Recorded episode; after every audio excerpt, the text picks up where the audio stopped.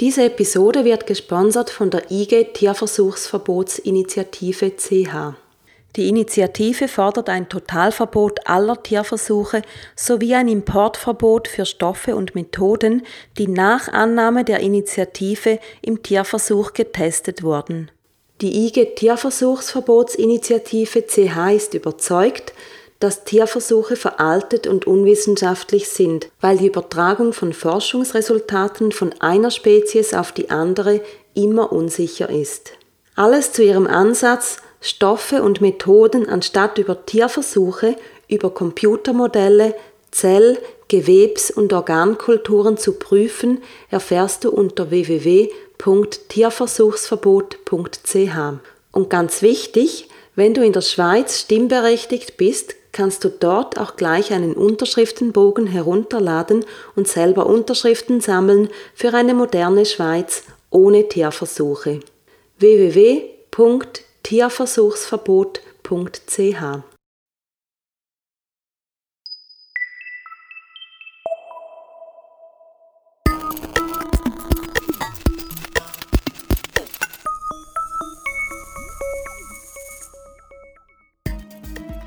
Vegan mit Kopf und Herz.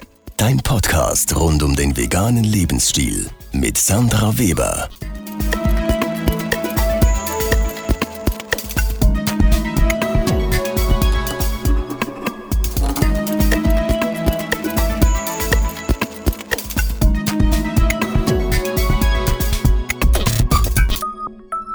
Hallo und herzlich willkommen zur neuesten Podcast-Episode von Vegan mit Kopf und Herz. Ich hoffe, es geht dir gut und du genießt den Sommer.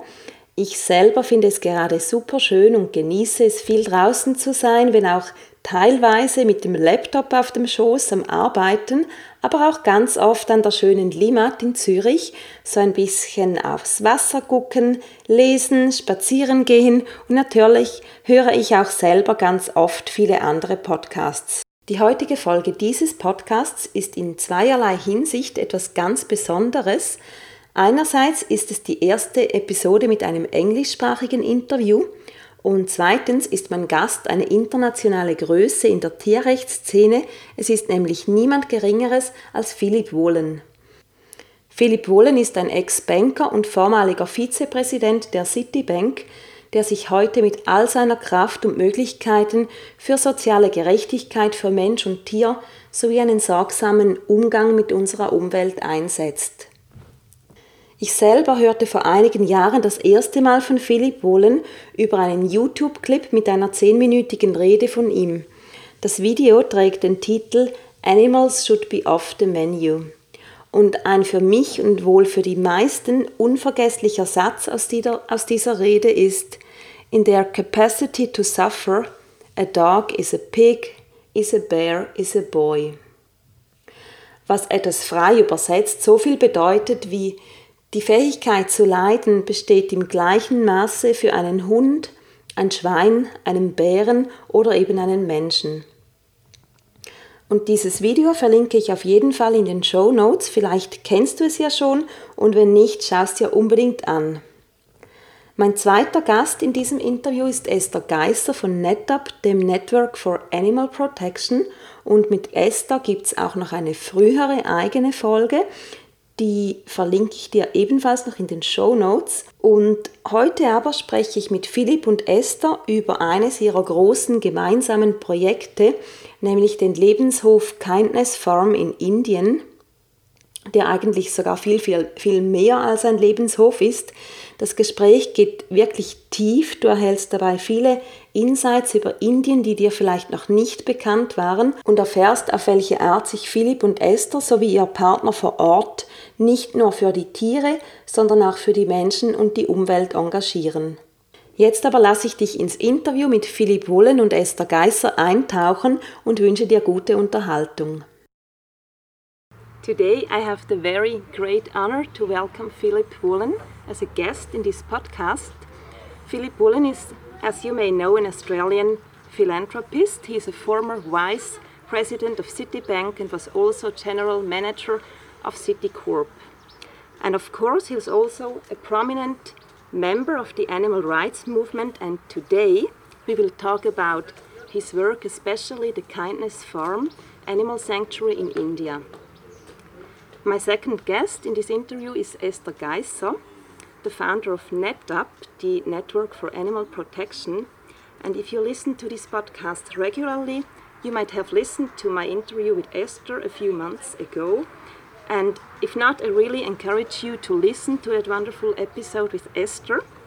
And the two of you are both member of the advisory board and patrons of the VSPCA Visakha Society for the Protection and Care for Animals or of Animals, an Indian organization where you originally met and how the Kindness Farm started. So Philip and Esther, very welcome to the show. Thank you. Thank you, Sandra.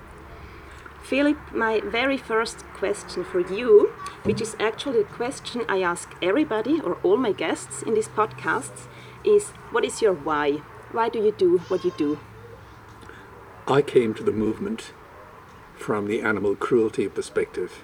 In the course of my job, I went out to advise a client, big multinational, and one of their companies was a, turned out to be a slaughterhouse. And what I saw that day terrified me. And I became a vegetarian immediately. But I didn't know anything about dairy and I was on a business trip to India and I saw a dairy farmer dragging his cow to the slaughterhouse gates. And the cow had been hit by a truck and had broken her spine. And to get her to move, he was throwing chili powder in her eyes and putting sharp objects into her anus. And next to her was her little calf, who was very skinny.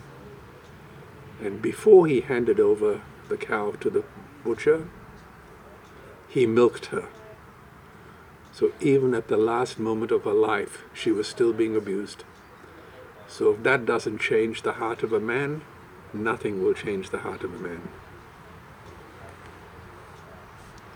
Yeah, that sounds awful and reason enough to change. Yeah.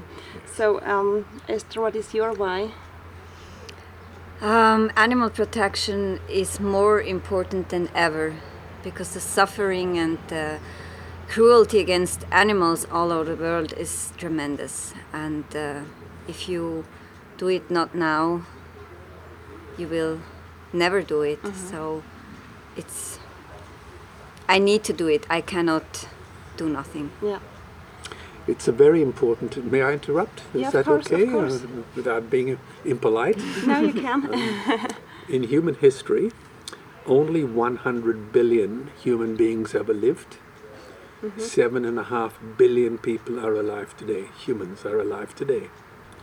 And we human beings, we torture and kill two billion sentient, living, loving animals mm-hmm. every week and we stab and suffocate one billion ocean animals every eight hours.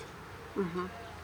Ten thousand incredible numbers. exactly. Incredible. Yeah. Ten thousand entire species are wiped out every year because of the actions of one species, and we now face the sixth mass extinction in cosmological history. I always tell people this: animal rights is now the greatest social justice issue since the abolition of slavery. Yeah. It is the most important cause. And if any young person aspires one day to win the Nobel Prize, mm-hmm. one day it will be awarded very soon to an animal rights activist because this is the final frontier for a decent, ethical species. Mm-hmm. Yes. You also mean it's the most important social movement because of the sheer number? Or it's okay. It's it's it's actually that's a very good point. The sheer number, but there is another issue as well. The amount of damage inflicted on the planet and on human beings as well, because of animal agriculture, is so grotesque. It's so major. It is so ignoble that we have no choice but to act now. It is killing us the meat and dairy industry is killing us with cancers, osteoporosis, diabetes, many diseases.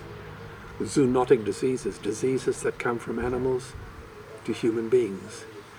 That could create a pandemic which will rival the Black Death, which wiped out half of Europe.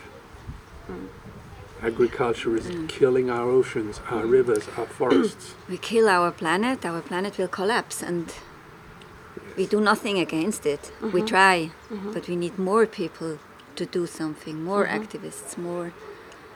We have to react now. No, we have to act now, not only react. No. I think we need to be. I, I often say if I converted everybody I speak to to becoming vegan, mm-hmm. I would consider my life to be a failure. I don't want them just to become vegan. Of course, I do want them to become mm. vegan, In the first place, yeah. indeed. But I do want them to become activists, but more importantly, proactivists. Mm-hmm. You know, taking the initiative. Mm-hmm. Because it, we are really running out of time. Mm. By 2048, all our fisheries will be dead. The lungs and the arteries of the earth. The oceans sequester more CO2 than all the forests of the world put together. And by 2048, those fisheries are dead. And when the oceans die, we die. So we have got to be very assertive and very strong and no longer have to accept the word and the demands of the meat and dairy lobby because they don't really care as long as they make money. They don't care if the car finishes in the ditch as long as they get to drive. That is also so huge and so awful, but on the other hand, it tells the potential it has if we do it, if Exactly. we change. That's actually the hope in it, I think.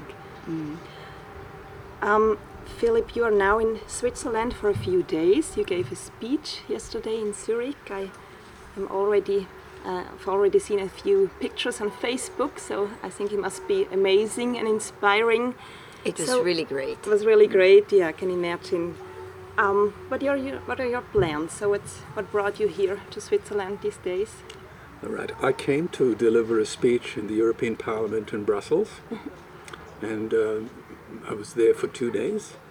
And then I was in Brussels. Um, Dr. Walter Neussel in Germany awards a, a medal and a prize In Berlin. in Berlin uh, called the Peter Singer Prize. It's a g- it's a medal, a very beautiful medal, and ten thousand euros um, with it as well. And I, I received that award two days ago in Berlin. Congratulations. But I didn't want the money, so I've given the money to, um, to four charities here in Europe. Oh, sorry, three in India, including Visakha SPCA, um, and one German NGO who's got many projects in many countries, run by a couple of women who are doing a wonderful job in Germany. So I was in those two countries, and now I've, I've come here to visit my, my dear beloved friend Esther, who's done so much for one of my favorite projects in India called Visakha SPCA. And she has now become a, a leading light in that part of the world for the work she has done. Okay, beautiful.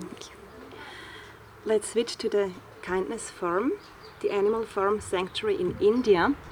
So my listeners are quite familiar with what an animal farm sanctuary is, and right now, while we record this, we are on a beautiful animal farm sanctuary as well. We are on the Hof Narr in Hinteregg, which many of my listeners will know. So my first first question for the kindness farm is what is the general goal of it besides of course of giving animals a forever home I have to confess, the idea of a kindness farm was started as an experiment. Um, I had no idea what we were doing. I had been funding VSPCA's shelter, which ran an animal birth control project in Vizag. And I had two ideas that I wanted to try out. And I, I have 55 projects in India, and I didn't discuss it with Visakha, I discussed it with other people. One was to have a kindness farm, mm-hmm. and that's what we want to talk about today, which would be to own a certain amount of real estate, many of the animals that were already rescued in the shelter, we would relocate on the Kindness Farm. Mm-hmm. We would plant about 50,000 plants on that property. We would build, so we would drill some bore wells to get water, and we would um, have a biogas plant. So the, uh, the, the dung from maybe a thousand um, bovines, cows and buffaloes, would be used to produce cooking gas and electricity. And also, the slurry, the liquid that comes out of the gas plant, could be used as fertilizer to grow fruit, nuts, vegetables, and flowers. And the urine from the cows could be used to make Ayurvedic medicines. Now, that was the basic general plan. And I spoke to many groups in India about the idea. Everyone said, yes, it's a wonderful idea, but nobody did it. Mm-hmm. Then I spoke to Pradeep Nath, and he said, yes, that's a wonderful idea, and he did it. That's Pradeep. he's, a, he's a remarkable man. He's, remark, he's a, a young version of an animal Gandhi. Okay. Uh, so he started it. Uh, so that's that's the, the genesis, if you like, of Kindness Farm. And by that stage, we had met some very wonderful people um, in many other parts of the world. And most importantly, we met the people from NetAP. And as a result, the shelter has expanded massively because NetAP is able to bring technical skills to the, to the veterinary process, but has also been able to bring a more strategic direction and introduce Visakha to Europe, which in the past we had no presence. Um, so Visakha, I would say, would be, as a consequence of the work that people like uh, Pradeep and Anesta have done, would be the preeminent Indian animal rights NGO in India, even though there are many other organizations which are much bigger when it comes down to ethics and clear thinking and sheer outreach. Mm-hmm. VSPCA is superior in many, many regards. But Kindness Farm is only one small, one piece of VSPCA. There's some others which we're happy to talk about, and we will if you like. But Kindness Farm is is one that allows people to see how we could live together with the animal kingdom, because we're animals too. Mm-hmm. Live in peace and harmony and mutual sharing. You see, animals have survived millions of years of evolution. They've earned the right to share this planet with us in peace, and they have waited long enough. Kindness Farm shows us how we could live if we were kind, compassionate, intelligent, caring, responsible. And isn't that what life really should be about? It is. Oh, yes.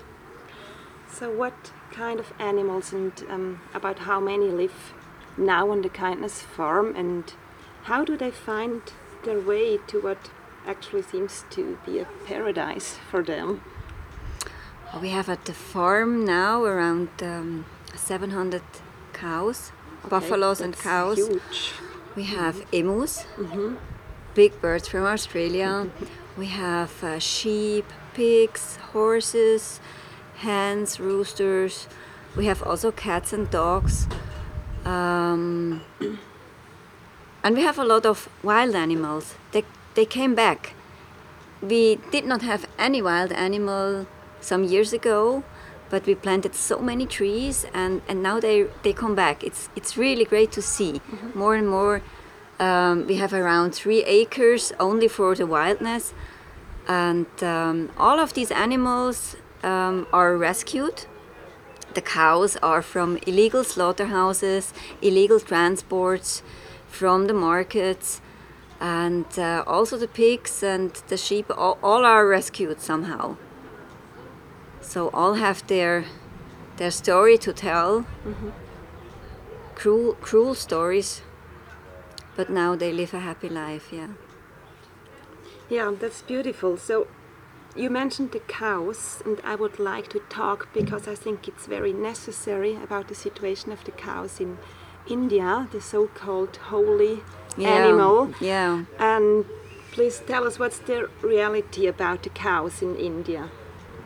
Holy is actually only the Indian cow, but 90% of the cows in India are um, other cows, mostly um, Jersey cows or buffaloes, and nobody cares about them.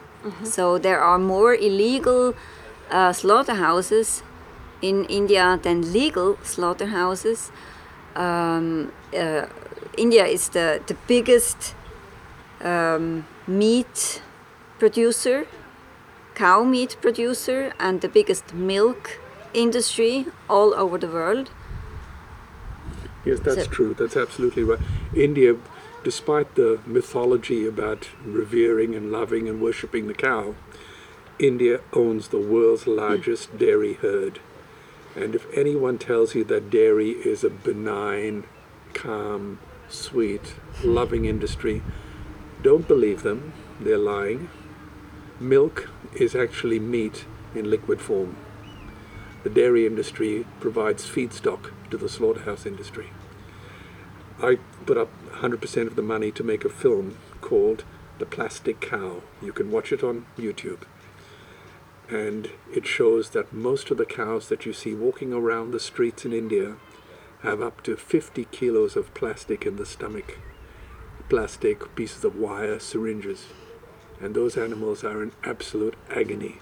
There is not a single animal on the streets of India that does not have plastic inside its stomach. Because India's streets Yeah. are full of plastic. Yeah. We took a case to the Supreme Court in New Delhi, and His Honor the, the Chief Justice said in his ruling that plastic poses a greater threat to India than thermonuclear war. Okay. It is a damaging indictment. And as Esther correctly says, um, it, it's the Indian cow that is revered. And when you say revered, it's actually, on the surface, it's actually abused. Because what happens to the male calves that are born? The male calf has no commercial value. And that animal is treated very badly and starved to death quite often. And it ends up in a slaughterhouse just like everyone else. And of course, India now hmm. has the world's largest live animal export trade. No one would believe that, and it's true. And the animals that are exported are largely buffaloes. And they are not revered at all. So I wonder why is it necessary to have all these illegal slaughterhouses if there are or what is the difference? Why do these illegal slaughterhouses exist when there are also legal ones? So how's that coming? India has actually a very good animal law. The, the law would protect the cows because you, you are not allowed to, to kill a cow. Um, I don't remember exactly before it's some 13, 15 years old, something like that. And uh, if you have to kill before, you have to be allowed, you have to get a paper to be allowed to kill it. So it's, it's, it's a process that it's, it, it's not so easy. And for, for, um, for Hindus, um, they still accept this law more than all these um, other religions do. So in some uh, some regions, there are more other religions than Hindus, but still they have this Cow Protection Act. So they don't want to wait until they are allowed to kill a cow. They just or- yeah. yeah. So more or less. It's, it's not easy to explain in, in some short sentence uh, how it works. And even with the best will in the world, India is one, I think it may be the only country in the world that has compassion to animals enshrined in the national constitution. Section 51 of the Indian constitution says it is the duty of every Indian Indian citizen to show kindness and compassion to all living beings. India has a lot of wonderful qualities. As I say frequently, the most beautiful word ever written in any country at any time in human history came from India. from the Upanishads 3,000 years ago. Ahimsa, non-violence to any living being. So India has a lot of good qualities institutionally. It has good legislation. But there is a big difference between having legislation and having enforcement. Enforcement in India is very poor. Um, there is a lot of corruption, unfortunately, that is true. But at the same time, India has remarkable NGOs, very strong, very committed, and very brave. So we have this constant tension between good and evil. But that battle is fought out in the streets, and the only real victims are the animals. And don't forget the slaughterhouses are pretty small. it's it's not comparable to the slaughterhouse we have here. So they are pretty small, they are hidden, so you just have to find them. Mm-hmm. And if you find one, you have to find the police who takes action. Mm-hmm. But usually don't have the, they, they don't have time. So they just move to another place.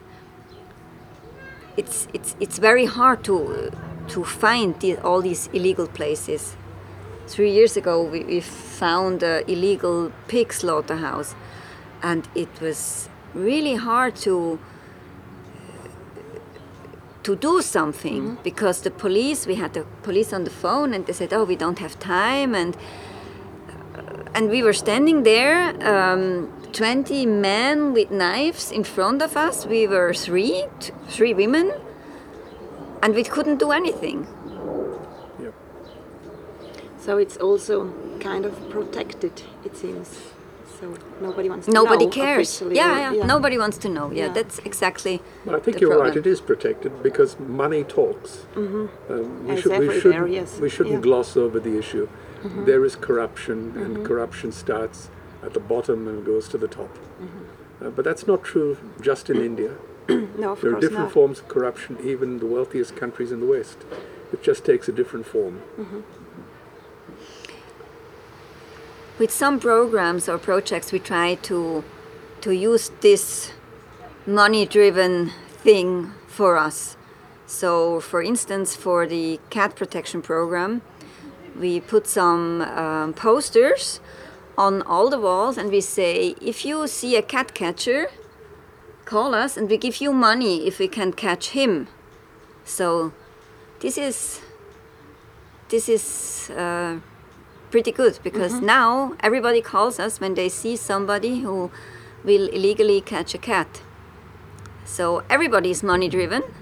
So why don't we use this Use this. Okay. for yeah. our purpose? Yeah. yeah, that's might be a smart thing to do. Mhm.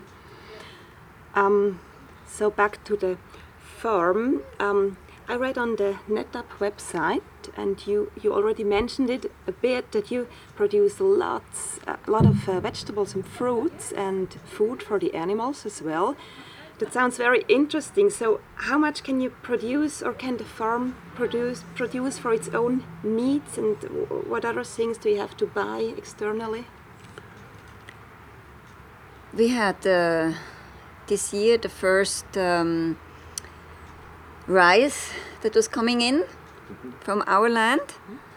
Um, earlier years we had to buy it, so we need to grow.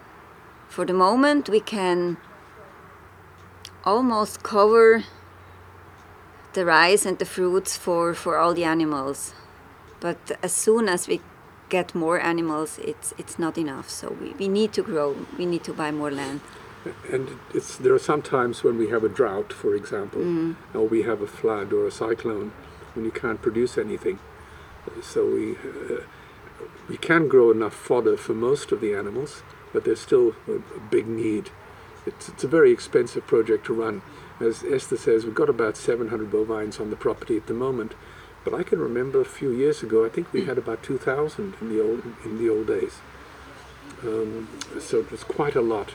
And then we had, uh, I think we had about 1,500 emus.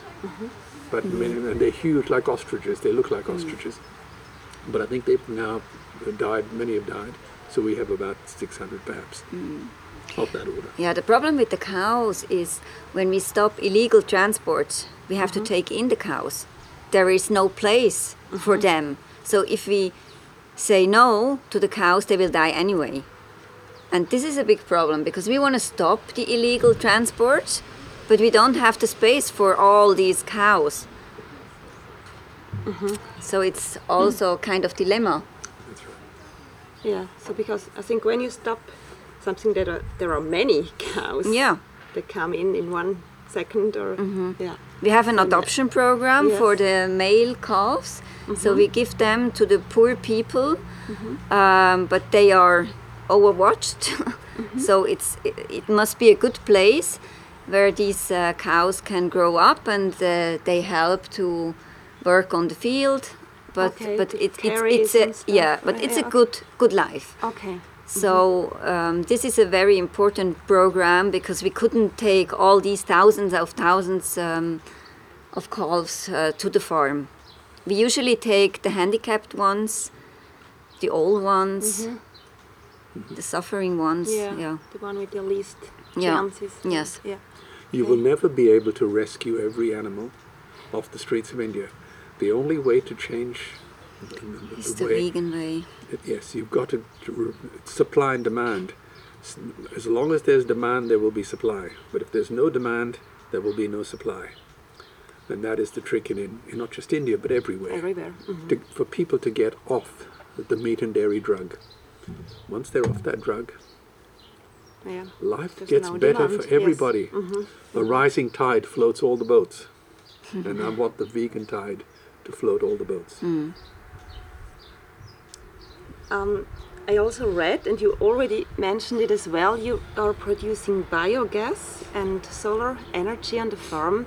How are you doing this exactly, and how can you use this energy? Can you provide all- the energy for the farm you need? Or It depends largely on the size of the, of the biogas plant and the amount of cow dung that is available. But you can produce a lot of uh, methane gas from a biogas plant.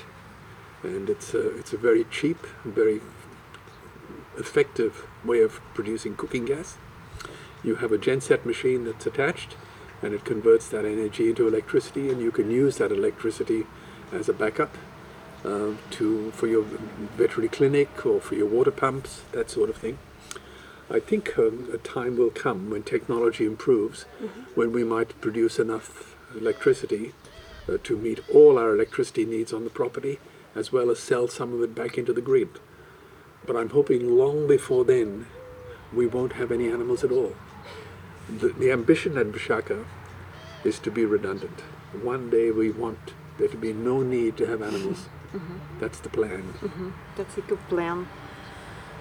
Um, as mentioned, we are on the Hof now at the moment, and what I think is really amazing, or a really amazing part of their work, um, one that really pays off, is the public work they do.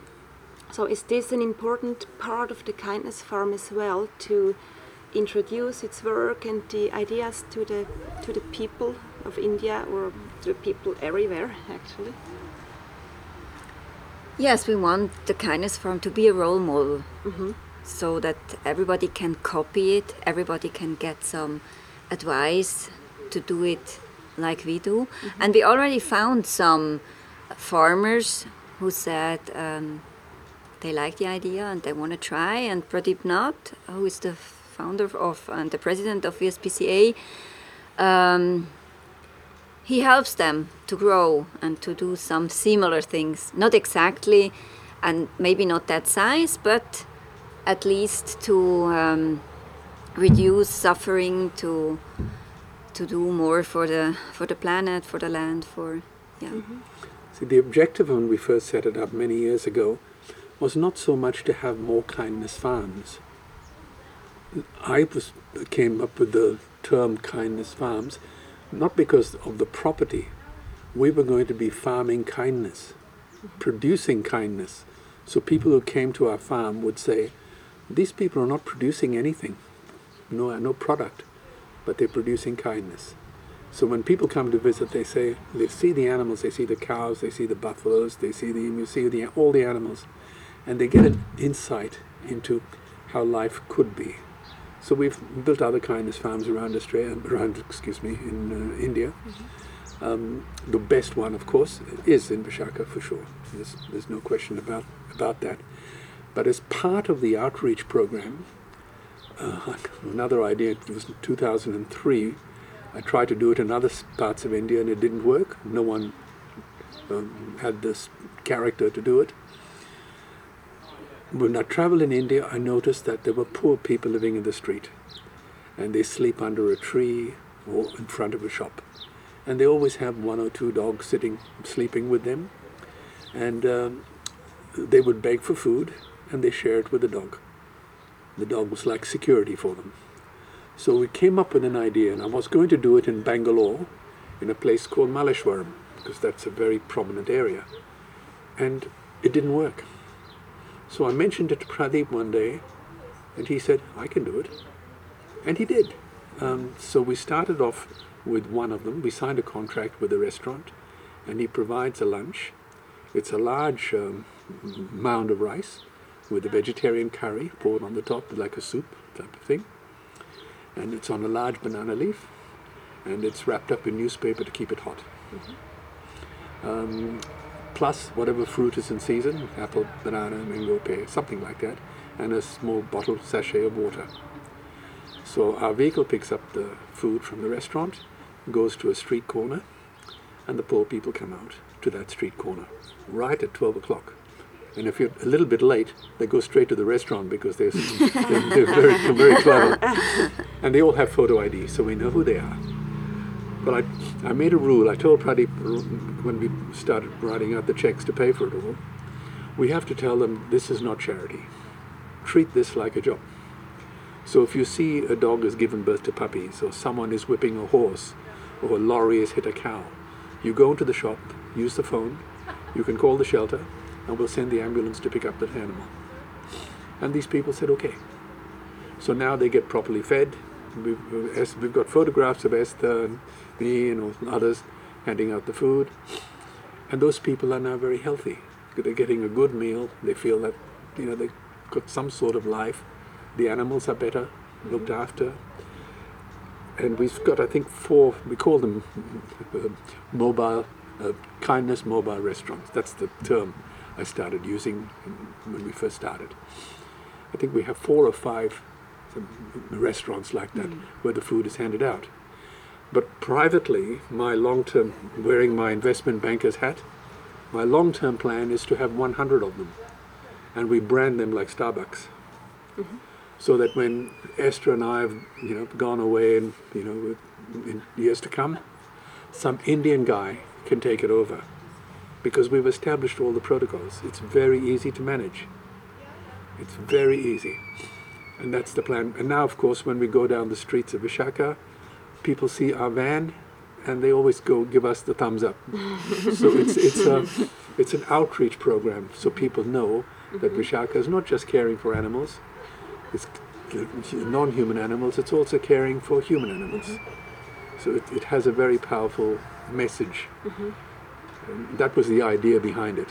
But once again, we could not have done it unless we had Pradeep Nath. He's a special man. Yeah, it's so important to have people as him, or just mm-hmm. people who really act on what they say or believe. Exactly. Yeah. especially when these are local peoples. I think this is the most important thing. You cannot go to a country and say, I have a good idea and I want to do it like that, and you have nobody there. You have to have local people, and Pradeep is, is really a, a hero for me because he is doing this seven days a week, 24 hours, I think. I don't know how he does it, but it's, it's amazing, all these programs and projects. He, he is so reliable. It- it- The projects go across other things. It's, there's the Kindness Skies project for the birds, and know, the painted storks that are migratory birds. Um, the, the Kindness Oceans program is uh, for the turtles, the Olive Ridley turtles on the beach. Um, hundreds of thousands of turtles have been saved. Um, India's the Bay of Bengal is a complete mess, and our last hope is for someone like the SPCA to help clean up the beach all the way from uh, from Visakhapatnam all the way up the coast to Orissa, which is about 1,500 kilometers. It's a very big coastline. Um, so um, those those are the kinds of projects that Pradeep has been able to start um, because he's had help from, from wonderful people like Esther. So beautiful to see that um, projects for the animal and projects for human and the earth actually go and should go hand in hand because it's it's all the same it's all connected Yeah, animal And protection is also always human protection, environment protection. Yeah. It does not go without another.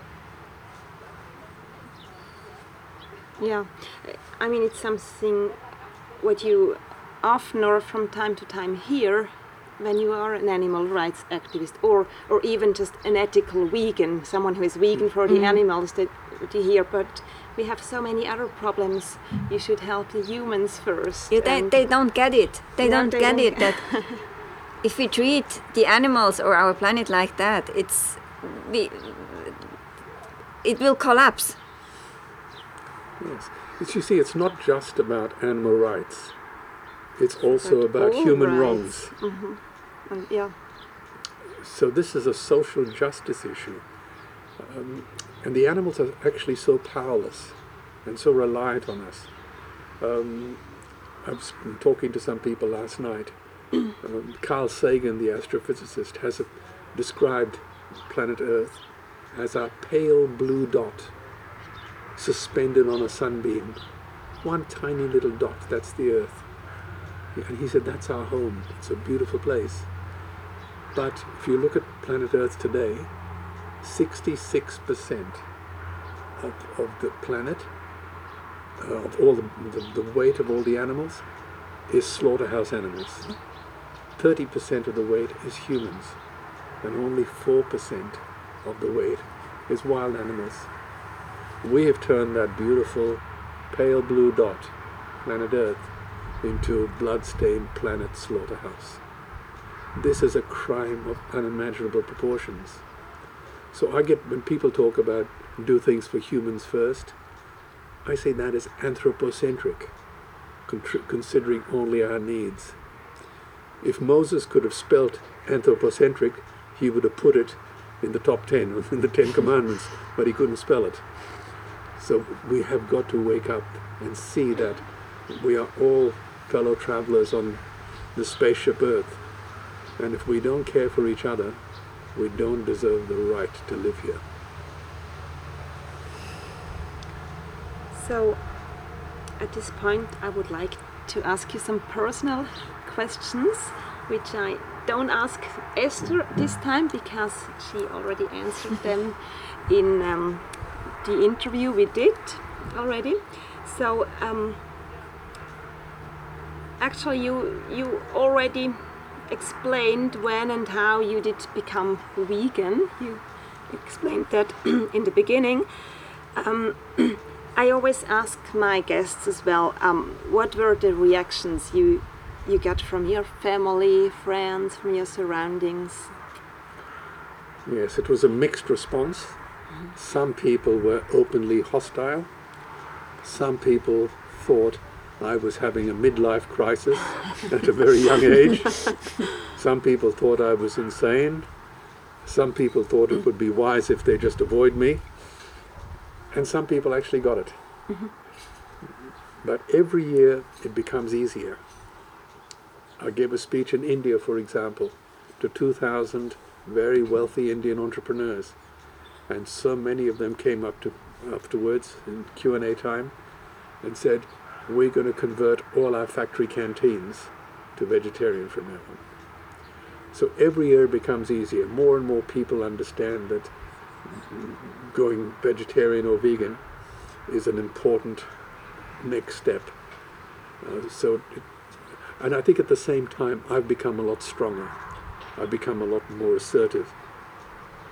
And science has come to support us as well. We know that climate change um, is greatly affected by the livestock industry. Livestock creates more greenhouse gas emissions than all of transport. So science is playing into us. Um, medical science is playing into, into our strategy as well. So each year becomes easier.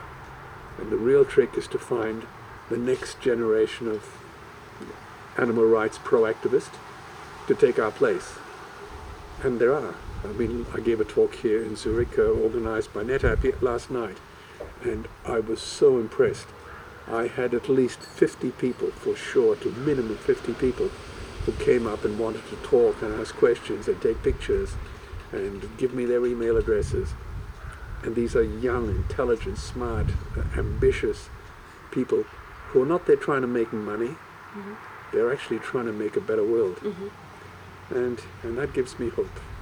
Yeah, that gives a lot of hope. It's beautiful.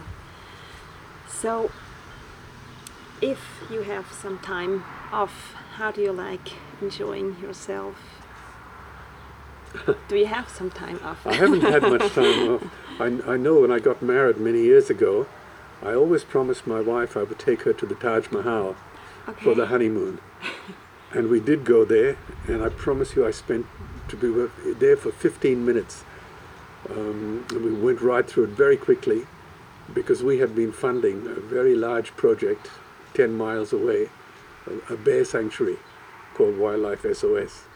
So we spent 15 minutes in the Taj, and we spent uh, two days in, in the bear The bears, sanctuary. Okay. So we don't see that as uh, as work. You know that this is something that you know it's your life's purpose. it is. Yeah. mhm. So, is there anything I didn't ask you but you would really like to say and to share? Um, I think you've covered the field exquisitely, but I would ask uh, everyone who hears this podcast to consider a couple of things.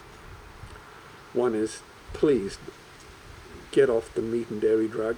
It's the most positive thing you could possibly do for yourself, for your family, for your country, for the planet, and for the animals. And two, if you have the time and the resources, please support NetAP, either financially or as a volunteer or something like that. Um, the closing words of a book called uh, The Bonfire of the Vanities, um, it's turned into a film. Judge White says these words The law is humanity's attempt at decency. So I ask everyone here in Switzerland to please join this battle in a war that decency cannot afford to lose.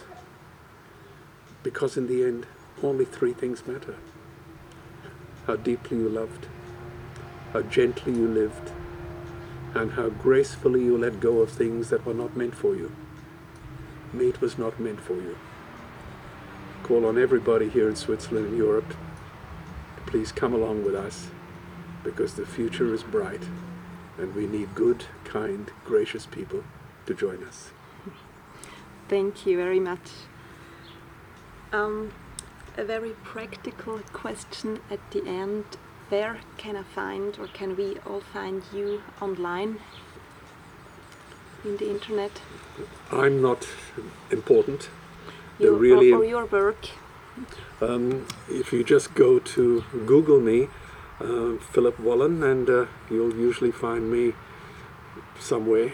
Um, I, am not an organization as such, it's just my wife and I, but we have a fairly significant, if you like, we have 500 projects that we support in 40 countries, so we have a, a wide network. Um, but we're not an organization. The real credit for everything that happens should go to the people on the ground, like Visakha SPCA, the NetAPs, people like that, um, because they are the, the real giants. Uh, people like me can set the agenda and and uh, and be influential and perhaps fund projects, but the real courage and determination done by people on the front line, as they say, the coal face. And uh, I hope everyone will support them.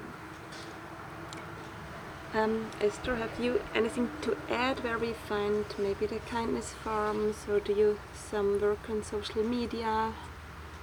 What are the important links I could put in About the, the kindness form, you notes? can Mhm. find um, everything on the NetAP website. Okay. We will try to make also a website for the kindness farm, a special website for the kindness Mm-hmm. farm, but that takes time because you know at NetAP all is volunteer work. so um, yeah. Yeah, we need we need some weeks, but on the NetAP site you can find it, and um, yeah, and also on Facebook, for, of course, we put um, every now and then something about the farm um, when something changes or Okay. yeah some and we sure we'll put soon maybe in the next um, two three weeks a nice nice video on youtube on the youtube channel then you can have a look into the farm and Yeah, you will see all these nice um, animals and people Mm-hmm. and what we do there Okay. So, but um, the farm does not have yet a Facebook site for itself. It's it's through NetAP then. in in uh, europe it's true NetAP, yes Okay. Good. So I'll link all that in the show notes that people can find all the information. Um, to end this conversation, Esther, in short, what is your biggest vision of life in terms of how we treat each other, how we co-live with the animals, and how we treat the earth, and maybe also how we, um, or how you keep the hope when everything seems overwhelming? These are more than one question um, i think So maybe should just the answer the, the wish. the most important thing is not to forget that the most valuable thing we have is our life. And every life wants to live.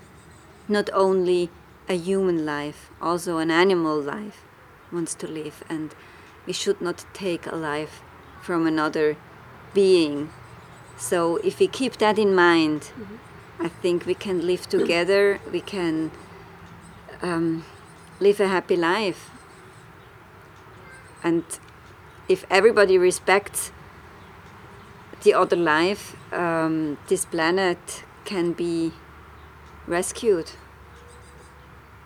So we, we need to stop cruelty, we need to stop be so selfish. So Philip said everything that has to be said. So follow these these words. Mm-hmm. Do something. Get proactive, not reactive. Pro. We have to be proactive now because mm-hmm. it's really it's one minute before twelve. we don't have time. We don't the- have time anymore. Steps. yeah. yeah. So thank you very much. Do you want to add something about the vision you have? Or- Yes, I have a, a vision that uh, this place that we live in, this beautiful planet Earth, can actually be paradise. Its future is in our hands, in our hands alone. But this is the Anthropocene, where human beings have become a force of nature. And it's our choice. We can be a force for good, or we can continue to be a force for evil. And we have been. And a time will come when we will be judged very kindly or very harshly. The choice is ours. But I am optimistic. Uh, There is, there is light at the end of the tunnel, but none of us is as smart as all of us, and we can't get anywhere unless we go together. There's a Swahili um, saying, if you want to travel fast, travel alone. If you want to travel far, travel together. Unfortunately, we don't have that binary choice anymore. We have to travel fast and we have And to travel together. far. So we need to go together and we need to go fast. So that is my hope. And uh, I hope I'll see you all on the journey. I mean, For sure. no, so thank you very much, both of you. I will not add anything to your words and hope your visions come true and that they will inspire a lot of, or a huge amount of people to think about and eventually change their actions and act from a place of kindness. Thank you. Thank, Thank you. Ja, das war das Interview mit Philip Wollen und Esther Geisser.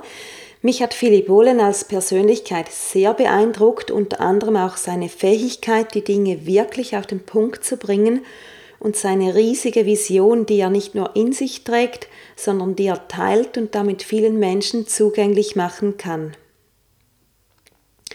Und herzlichen Dank an dieser Stelle auch nochmals an Esther Geisser für ihre großartige Arbeit mit NetApp und natürlich für das Ermöglichen dieses Interviews.